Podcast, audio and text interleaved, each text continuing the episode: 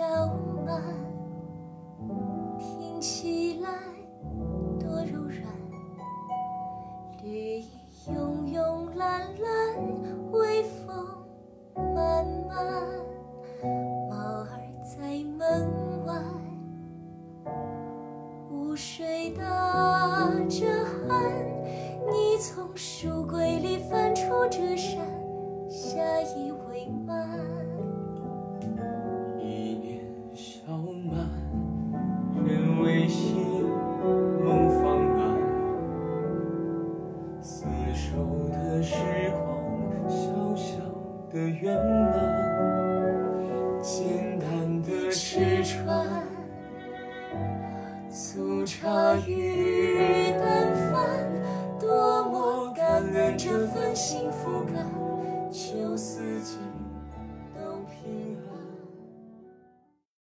家好，欢迎收听《Dancing Through Life》人生不重来，我是 Fina。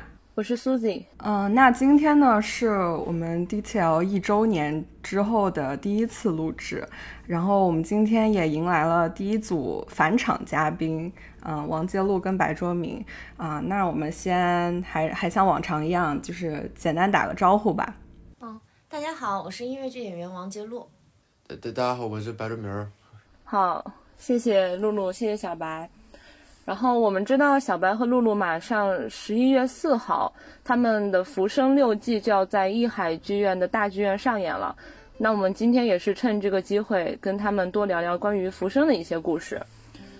我们知道那个露露是之前已经参与过那个浮生一轮的演出了，那这一次重新参与浮生的排练是什么样的感受呢？嗯，因因为这一次浮生其实就是我们加了很多新卡嘛，然后所以其实就是大家在排练中，就是每个人对于角色的理解啊，然后包括每个人的气质会不太一样，所以这次的排练组合就是重新组合的话，每一组的效果都也会就是感觉也会不太一样，就蛮有意思的。那小白新加入浮生的这个排练是一个什么样的感受呢？觉得还挺好的。那小白是怎么加入浮生的呢？有什么契机吗？哎呦，其实是去年我在一部戏，就那个呃《丝路之声》的时候吧，然后呃当时呃那个戏的执行导演，他他他也做过很多戏的那个制作吧，呃还有执行导演，然后他就呃刚好浮生那个时候在找演员，他就跟那边推荐了我。因为我们我们是在丝路之声认识的嘛，然后他觉得我应该比较合适，就把我推荐过去了。后来，呃，浮生那边他们跟我联系过，然后又来看了我的戏，嗯，就觉得可能应该 OK 的，所以就最后就进了这个组了。露露当时是怎么加入浮生的呢？还记得吗？哦，我是就是之前于老师他有来看过我之前那个《当爱》的演出，然后他们在创作的时候，就是当时想要找一个云阳的演员，他们就灵机一动，觉得好像还挺合适的，然后就来找我，就是我们就聊了一下，然后后面聊下来感觉是还挺合适的，就找了我。那我们也知道，这个沈父和芸娘，他是一个有历史原型的这样的两个人物。那想问问你们在准备这两个角色的时候，都做了哪些准备呢？呃，因为其实这个戏，它不是它它它不是一个非常非常线性的故事，然后所以当时也是拿到拿到剧本以后，然后先大概看了一下，它里边有很多其实时间上的一些呃一些调整跟跳跃，然后我对着那个时间跟时间表在网上基本上把他们的每个时期发生的事情大概都了解了一下，然后包括《浮生六记》那个书，嗯，其实基本上就是我们这个准备步骤都是差不多的，就是去了解一下他的背景，然后还有那个他的就是沈复原来写的那一本书嘛。然后就像小白说的，主要其实还是得我们自己梳理清楚，就是他们两个哪一段是在几岁的时候。所以那个时候我还给我还自己做了一张就是云娘的那个成长时间线的表格，然后我是先自己梳理一遍，然后我怕错，我再去找田老师他们对了一遍。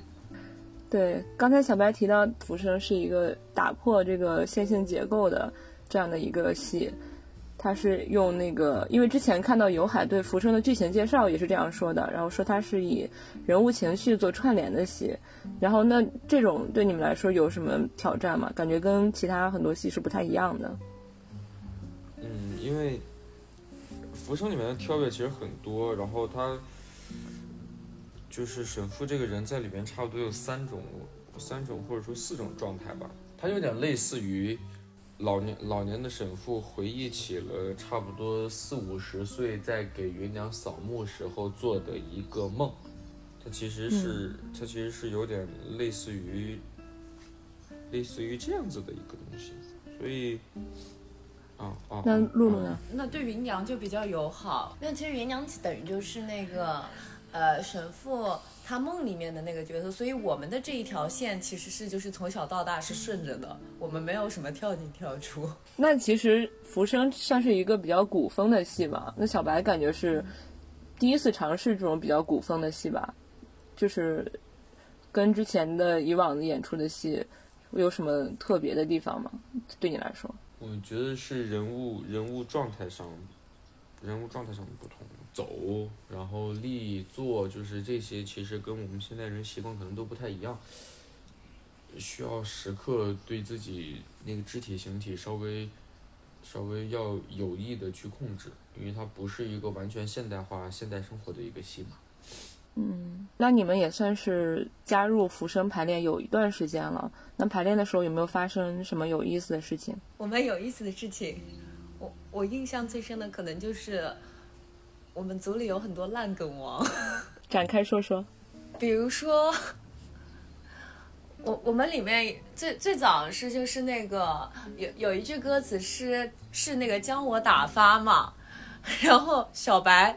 他听到那个词，他就满脑子那个鸡蛋被打发的场场景，而且就是每次你唱到那边，我们练歌的时候，他就会眼睛一亮，就是暗示我们他的梗到了，就很奇怪这种烂梗。然后还有个到了到了他的趴了，你说那个下水道的吗？哎呦，下水道是柱哥的，对，柱哥的下水道。呃，我我还有那个什么，就是。就是母亲母亲出门做工的物理老师，对他当就是有个台词是母亲出门给别人做工的时候，他说他好厉害，他在学物理 做工，我真的是笑死。对，然后柱哥那个下水道是那个芸娘最喜欢的河道，他为什么会说成下水道？因为他梗烂。对，然后他们还有选举那个烂梗王，他和朱哥非常的谦让，感觉你们剧组好欢乐，对，就很好笑。反正，那你们排练的时候，你们会加入一些属于你们的一些小设计吗？我们的小设计，设计的地方，其实其实要看吧，呃，有肯定是有，但肯定都是在框架内的一些东西。那相较于其他的沈父跟芸娘，在你们搭对手戏的时候，就是你们会有一些小设计吗？就是比其他的组，好，好像都是。其实就就比方说像，呃，我们可能对某一些台词或者对某一些行动理解不一样的时候，所以我们会尝试用别的稍微别。稍微别的方式去稍微表现一下，但其实，呃，不会差太多，但可能逻辑上是有区别的。但但但这个戏上，嗯，可能就是一些细微的表演处理吧，我觉得，就还还还可以。那问一下露露，现在这一轮的嗯排练下来，整体上你觉得比较一轮有什么新的变化吗？整体上，你说从我们还是这个剧本？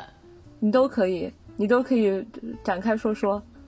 其实从我们先从剧本的话，就是我们其实把很多就是，呃，一轮本来的一些情节段落，我们先做了一个删减嘛，然后包括就是有的就是又加了几首新歌，所以现在整一个剧的时长，它就大概在两个小时十五分钟左右，比起一轮的话，它其实是缩短了，而且其实现在整个感觉会更加紧凑了。嗯然后，然后，然后就是那个，然后排练下来的话，其实我的感觉就是，因为因为我这一轮搭了两个神父嘛，所以因为他们气质不一样，所以我的芸娘在面对他们的时候，我那个气质感觉也会不太一样。总总结来说，就是田老师会觉得这一轮的芸娘比上一轮更加柔软了一点。那你合作这不同的神父分别有什么感受呢？因为因为小白和于老师他们其实不一样的还蛮大的，就是如果说小时候的话，于老师他会更加活泼一点，哦 然后，于老师是活泼的，是的，是的，非常神奇。我也是这次排练，就是我说，哦，因为最早最早跟小白读剧本的时候，我感觉小白他应该是那种活泼挂的，结果小白的小时候反而会比较，感觉是比较内向一点吧。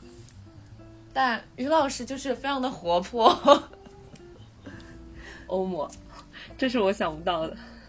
那小那小白合作不同的女娘分别有什么感受呢？同样的问题给到你，我这次就跟他搭，我我就排练的时候我排过，是我排练的时候就排过，但其实不是特别多。我觉得是跟跟每个人个人气质有关系。有些人你会觉得他他的那个性格可能会更加的坚强，然后有有一些人可能性格会更加的稍微柔软一点。我觉得其实主要也是这些东西，因为剧情上的东西我们都是一直在互相给的。嗯嗯，那你你们眼里的神父和芸娘是什么样的人呢？我眼里的芸娘吧，就是我觉得她是，我觉得她是神父的一块拼图，就是把芸娘拼上的神父这个人他才完整，所以他是一个非常非常重要的人，因为他是在神父。呃，非常也不能说非常痛苦吧，就是低非常低谷、非常低谷的时候，然后出现在他的世界里，然后从此往后两个人一直在一起，我觉得是一个这样子的人。然后沈父的话，我就觉得，就这人真是傻人有傻福，你知道吧？是啊，我觉得这个人就是傻人有傻福，有个有个这么好的老婆。那露露呢？嗯，我会觉得就是。因为就是有了这一本书嘛，然后我们去了解了沈父和芸娘这两两个人，就是我觉得他们在那个大大环境下都其实是挺就是挺特别，然后挺勇敢的人。因为 像芸娘，她是其实呃，像林语堂先生也说过，他觉得芸娘是最可爱的小女子。然后其实包括就是我们从书中也可以了解到，芸娘她整个人其实和当时大时代的那个女性，呃，性格上啊什么都是不太一样的。就是她虽然说在传统上她还是贤良淑德的，但是她不管是对于知识的那个追求，然后以及就是对她自己想要的精神啊，然后自由的那种追求，她其实就是她会更偏向于我们现代女性一点。然后像沈父的话，就是因为他和芸娘的，就是福生讲了他们的这段感情嘛。其实他和就是虽然说，也许说你从他从小到大的那个成长，你会觉得他好像不是像中就是很多故事里面传统的那种呃成功人士的那种形象吧，这么说。但是他其实对于感情上面，他对于云娘就是他们这个爱情，就是这种很细节的这种很平淡的，就是这种平常事情的描述，就是你其实可以读到，就是当时那个三妻四妾的环境下，其实他们这份感情是很真挚、很难能可贵的，所以我觉得他们都还在这一方面都还挺挺挺勇敢、挺特别的。那你们演完这个，就是演这个爱情戏，那就想问，那你们理解的爱情是什么样的呢？我们理解的爱情啊，我我其实觉得，我我自己理解的那个爱情就是两个人很舒服、很平平淡淡的，就是在一起，然后就是就是很舒服，这是我想的那种爱情。嗯，白老师小，白呢？你的爱情差不多吧。好，好说的好。嗯，说得好。那出演那出演这个浮生，会让你们就是对爱情产生什么新的希望吗？或者是一种憧憬吗？其实我我我觉得出演浮生，它就是不仅仅是对爱情的一个憧憬，因为它其实整一个大故事，它蕴含的很多是就是人和人之间的关系，人和这个世界的关系，所以就是说，每一次就包括我第一轮演下来，其实这个故事，一方面你我你你能够感受到就是。呃，他们这一份就是他们珍惜彼此的这一份很纯粹的东西，还有很多其实是他在，就是像我的体会就是，要对身边每一个人更好一点，然后要更珍惜一下自己身边的每一个人，不要等到真的失去了的时候，你抓不住了，然后你才开始去惋惜。其实很多是。这些东西，因为它有很多歌词，其实是会让你去容易去思考，就是这种生死啊，或者就是或者就是说人和人之间的一些问题，嗯嗯，包括其实我我我自己演完《浮生》之后，就是会很平静，不知道为什么，就是包括就是我其实自己是觉得。我我演完，其实我演完《浮生》之后，我没有像我以前那么容易生气。他陶冶了你的身心。是的，其实是的，因为就是我我演完了之后，我我其实对于很多事情就是会选择算了。我以前可能就是可以算了，但是我心里会比较生气，但是我现在更容易自我和解。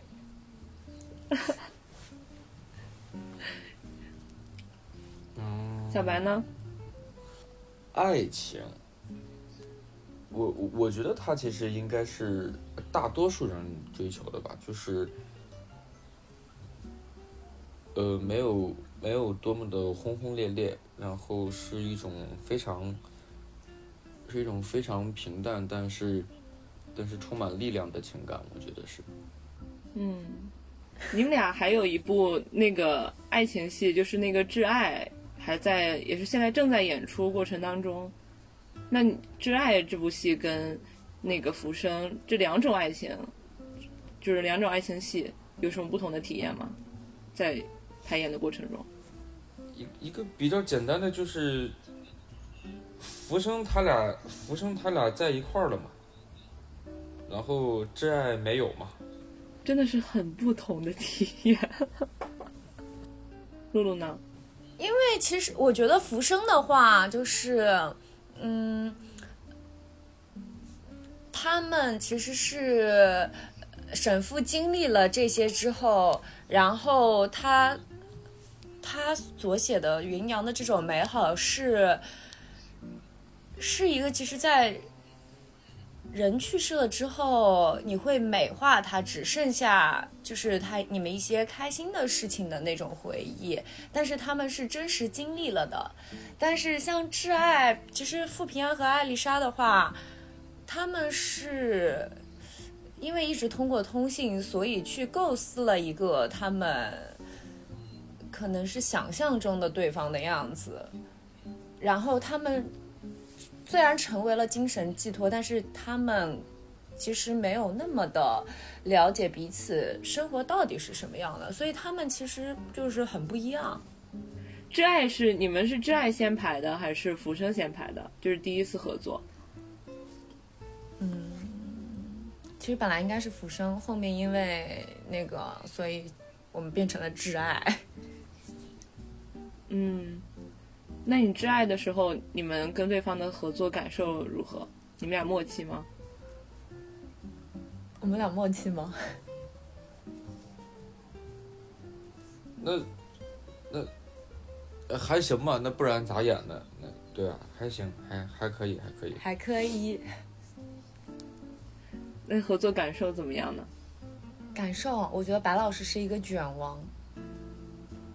也可以哦，竟然拉倒吧。在舞蹈方面，你承认吗？在舞蹈方面是不是很卷？不是因为就是我我我跳舞不太行，然后我就我就没办法，我就就是得练。而且白老师他有很多地方会比较严格、高标准，高标准高严要求。标准，然后并且自己不承认，每天还在摆烂。他是哎，他是那种严于律己，然后宽以待人，还是严于律己，严于严于待人？严于律严于律己，自认为宽以待人。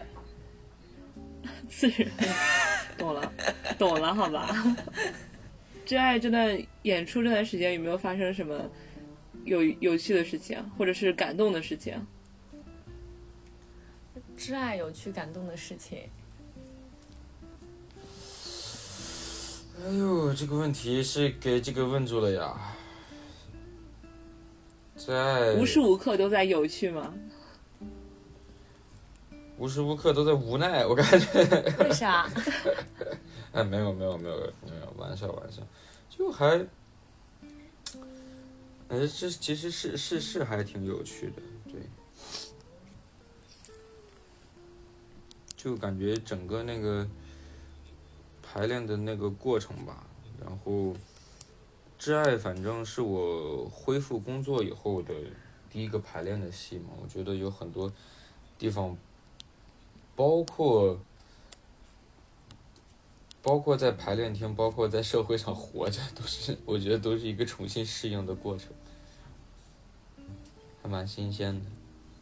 就我有印象，就是刷到那个《挚爱》的，就是 report 讲，就里面是不是有一段做俯卧撑的那个戏？就是听说大家都很卷。是的，但是现在白卓明老师已经没有这段了。哦，没有这段了。这个事情是我觉我自己觉得很有趣的，是这样的，就是最早这个俯卧撑呢，我们组里面的男孩子他们就是非常的卷，就是甚至有有一次弟弟卷到了几个来着，七十个吧，他他俩反正就是他和面丧两个人真的非常卷。当时白卓明老师也是努力的跟他们在拼搏的。后面有一天，他发现就是我们的张博俊老师每天都非常平稳的在十几个之后，他就决定加入反卷大队，然后就逐渐变少。我觉得很搞笑，这也是当它在逐渐变小的时候，那边还在逐渐变多，这个对比就真的很好笑。采访一下原因，没有，就是我悟了，我悟了。你悟了啥？最终走向了摆烂的摆烂的道路。是的，是的，真真真的是真的是悟了。我当我当我发现就是做十几个也可以的时候，就是做的少也可以的时候，我就开始做的少了。我最后我都一场可能做两三个吧。非常的有道理。然后现在现在是最近手腕手腕不太行，所以我我就在那块儿站军姿了。站军姿，对，也是一种效果喊一声，喊一些无声口号。对呀、哎，那你们马上演那个浮生了，有什么期待吗？就是即将到来的浮生的演出。其实这浮生其实算是我严格意义上第一个大剧场的一个男主戏吧，我觉得就是有这么多首歌，然后戏份也比较重，第一个这样子的大剧场。然后，其实这个戏他们跟我联系这件事情已经过去一年了，就我知道这个消息已经过去一年了才登上台，就觉得还蛮有意思的。而且这一年我来到上海以后发生了很多变化，我觉得它对我自己而言，对我是一种检验。就是最近这一年。我学到的东西，然后跟我以前呃拥有的东西是否得到了提升，我觉得它对我来说是一个检验。思路呢？我是因为我，我就是很喜欢《浮生》这个故事，我希望它这一轮可以被更多的人看到吧。那你之前演芸娘的时候有什么遗憾吗？就是想着在这一轮要完成的、弥补的。嗯。哎，如果说遗憾的话，是因为你你我我会觉得就是戏肯定是就是人和人之间的默契肯定是你待的久了，然后包括你演的多了会更默契更好嘛。其实你第一轮演完了之后，我们中间也经历了那个，我们之前也有排练过，肯定从戏的那个默契程度上来说会比去年更好。然后我是希望就是。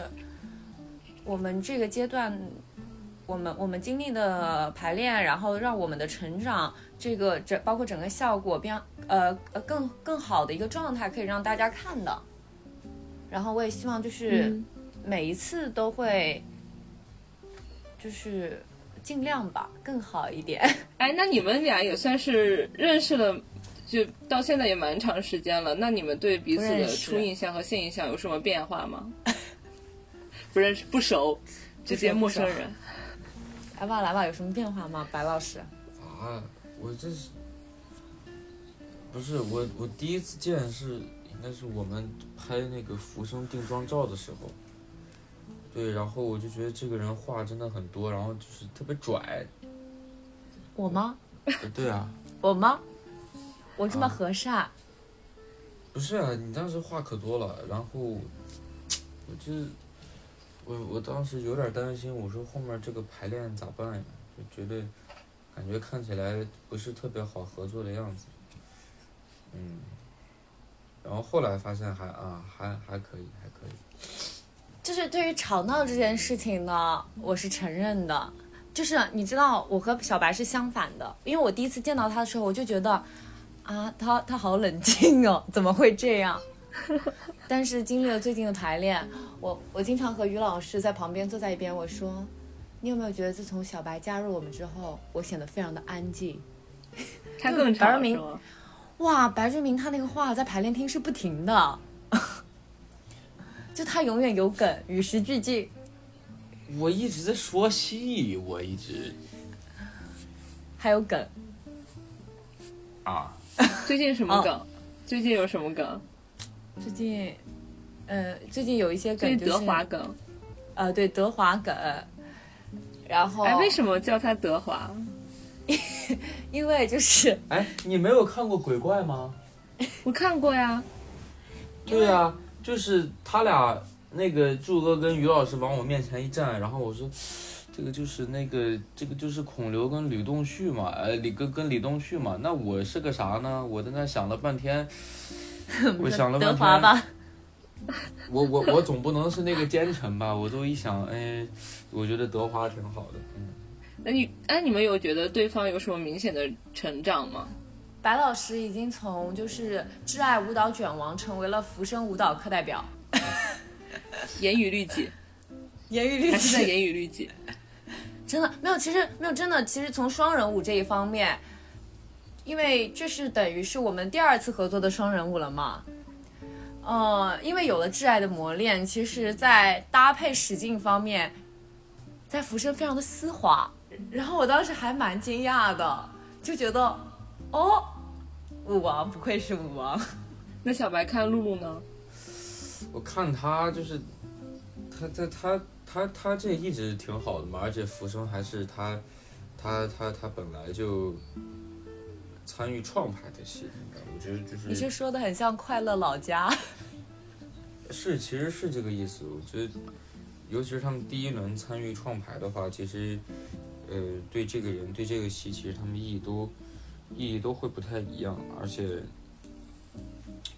确实，我觉得就是进进了组之后，其实他还在在在这个戏上还是，呃，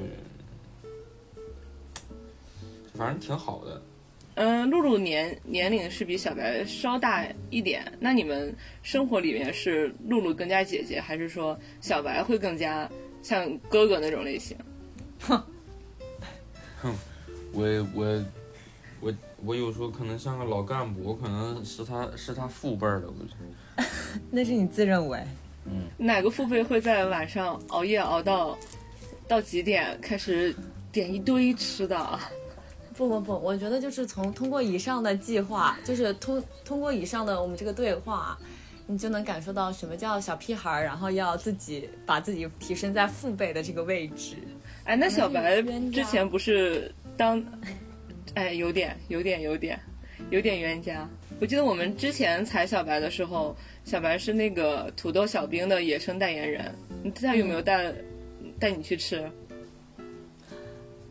我们安排上了，安排上了，非常牛，非常厉害。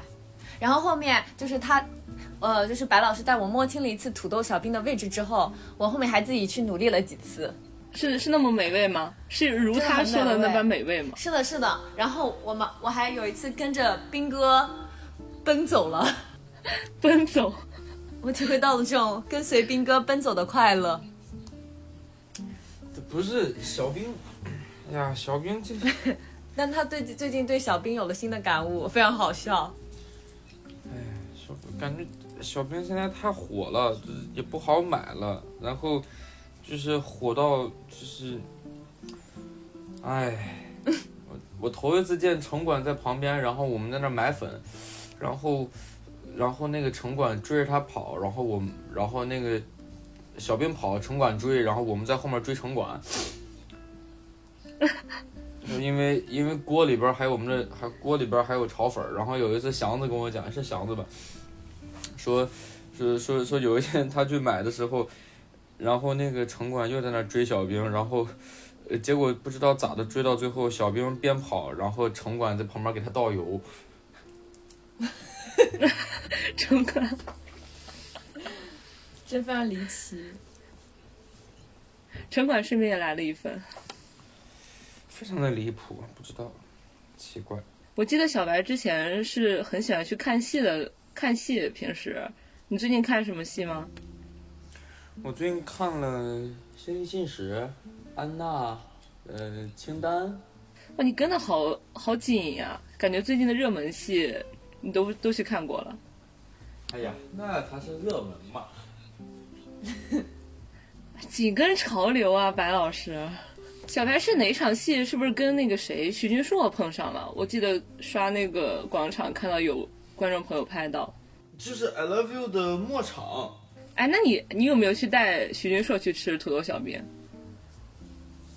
我们这次文广时间其实有一点紧没吃上，下次吃吧。但我们就是我们呃那天是 I Love You 的末场，然后演演完以后，他一个朋友给他推荐了一个烤肉，然后我们去吃了，还挺好吃的。那我叫啥我给忘了。粉丝来信这个巡演的过程中有没有发生什么有趣的事情啊？粉丝来信的巡演，粉丝来信的巡演每一天都很有趣，各种各种有趣。哎呀，这个这个这个组里边的人真的都都都太好玩了，我我很喜欢那个组。主要是粉丝来信，就是那几个，尤其就就这七人会，我们那几个，我经常感觉好像跟在大学宿舍一样，就是一堆人就是说走，然后一堆男的就是说走，然后吃啥，然后就开始看，然后就开始吃，然后去干啥就开始。一天漫无漫无目的的游荡，我们一堆人。哎，那你们两个除了现在合作过的《挚爱》，还有接下来的《浮生》，以后还有什么可以透露的新的合作的计划吗？没有，好像嗯，没有，暂时没有没有。那你们各自接下来有什么新的作品吗？就是除了《浮生》，各自嗯，可以透露的。我就是年底的年，我年底有一个独角戏，嗯，嗯，我好像目前没有。哎，我看现在经常会有一些那种拼盘音乐会之类的，你们以后会考虑参加一些这种活动吗？如果有机会的话，我还挺，我对这个还是蛮有兴趣的。其实，嗯，啊，我就纯我我就纯看命，就看吧。随缘，直接随缘。然后我们有一个老环节，就是会每一个嘉宾会给下一个嘉宾提一个问题，然后回答上一个嘉宾的问题。然后那就是要问一下你们，我们之前上一期采的是成河，然后他的问题是，请你描述一下你理想中的中国原创音乐剧这个问题。这个问题好难哦。我理想中的中国原创，应该是从我们我们本身就是本身的文化上出来一些东西，不一定非得就是古风啊，呃或者怎么样。但我但我觉得中国这么大，然后这么多故事，然后这么多人，所以其实有一些我们很很多人，比方我们经常在微博上能看到一些，呃，一些故事，就是可能这种故事可能就是会发生在中国，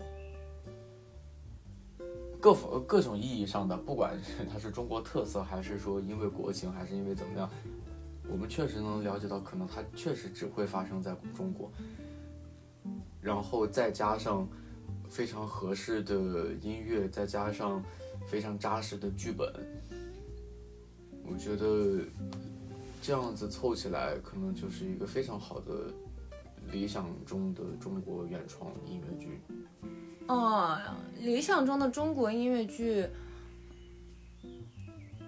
一个是就是像小白说的，就是希望后面的市场上可以有更多，就是一看就是感觉哦，是我们中国会发生的故事，或者就是说是属于，反正就是属于我们的故事吧。然后另另外的话，因为其实我们整个市场也在慢慢的变好，然后也在不停的吸取以前的一些经验啊什么的，所以我整我自己就是一个又又来了片头片头话，就是希望它能够更更加的好吧。好，那你们提出，那你们要提出一个新的问题给我们下一个嘉宾。露露还问吗？那我们问一下下一个嘉宾，有什么可以就是和土豆小兵 就是同样美味的别的店吗？因为最近土豆小兵已经就是吃的蛮多了，就是想要寻找新的快乐了。